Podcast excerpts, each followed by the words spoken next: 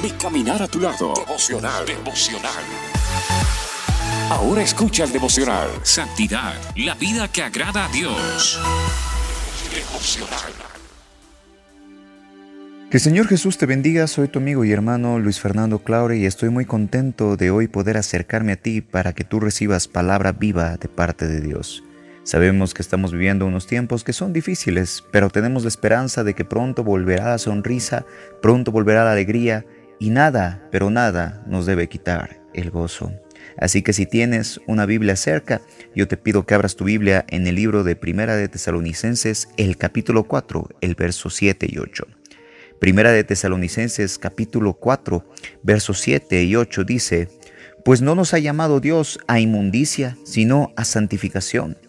Así que el que desecha esto no desecha al hombre, sino a Dios, que también nos dio su Espíritu Santo.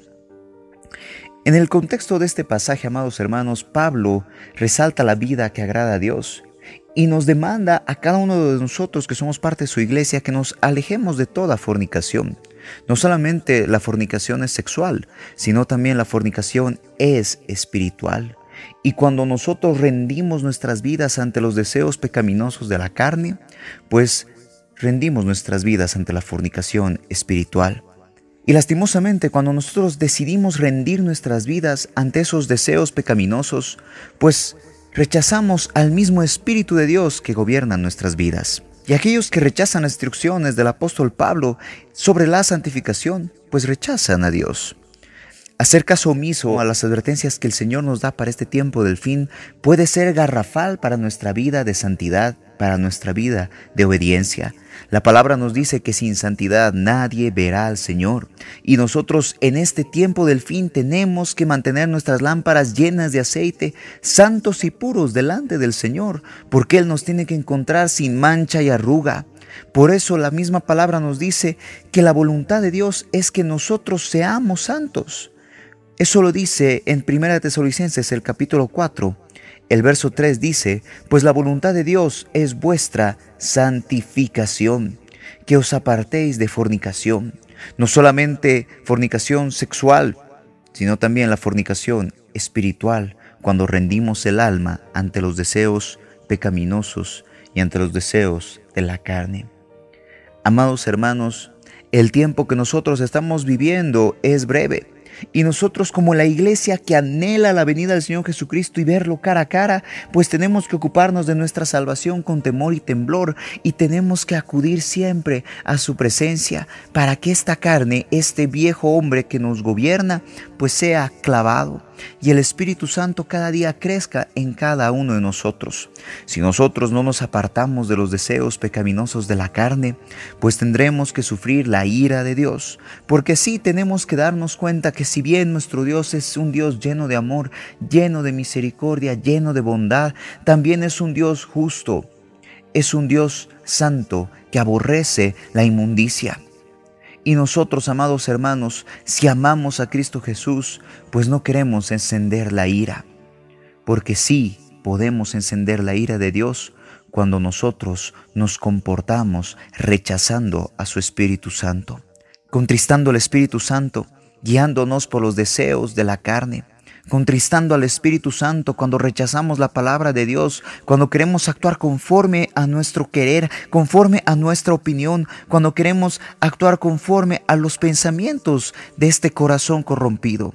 Lastimamos el corazón de Dios y pues Dios trae disciplina. Así como todo padre puede enojarse con los hijos cuando los hijos rechazan las instrucciones, pues nuestro Dios también es un Dios que es fuego consumidor y es un Dios justo que hace justicia sobre todo el mundo. No solamente justicia sobre sus criaturas, sino también sobre aquellos hijos de desobediencia esos hijos que rechazan la palabra de Dios, esos hijos que no desean guardarse en santidad y obediencia, sino aquellos que cada día buscan desobedecer, aún en la comodidad de sus casas, buscan desobedecer y rechazar la voluntad de Dios. Porque lo vuelvo a repetir, el Señor no nos ha llamado a que vivamos en inmundicia, sino nos ha llamado a que seamos santos. Entonces yo te invito para terminar este mensaje es que hoy te mires en el espejo y veas si verdaderamente tu vida es una vida de inmundicia o una vida de santidad. No podemos tapar el sol con un dedo, ni podemos decir que estamos bien delante del Señor, porque cada día este viejo hombre quiere salir a corromper el corazón del alma. Y si nosotros le damos lugar, pues la rienda suelta del pecado conlleva a la justicia de Dios y muchos tienen que sufrir las consecuencias del pecado. Por eso, amados hermanos, esta exhortación es para todos nosotros, para que vivamos en santidad. Sin santidad nadie verá al Señor. La santidad es la esencia y es el, el, único camino que nos va a poder llevar a la presencia eterna de Cristo Jesús. Nosotros no podemos resguardarnos en que Dios es amor y hacer de nuestras vidas lo que nosotros querramos conforme a la carne. Al contrario, porque es amor, el Señor disciplina y azota a todo aquel que recibe por hijo. Pero antes del azote, antes del sufrimiento, pues tenemos esta oportunidad de vivir conforme a la voluntad de Dios, conforme a la voluntad de la santidad de nuestro Dios. Él es santo y Él quiere que nosotros seamos santos como Él. Hoy te invito a que tu vida sea un altar de santidad para Cristo Jesús. Hoy te invito a que tu vida sea un altar honorable a Cristo Jesús. Y eso lo vas a conseguir teniendo una vida santa. Porque la vida santa es la vida que agrada a Dios. Espero que este mensaje haya sido de mucha edificación para tu vida, de exhortación, para que todos nosotros nos preparemos en este caminar con Cristo Jesús.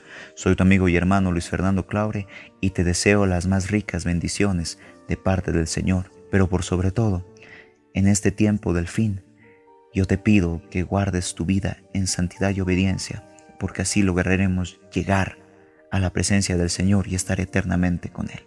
Que Dios te bendiga. Esto fue mi caminar a tu lado, devocional, junto al pastor Luis Fernando Claure.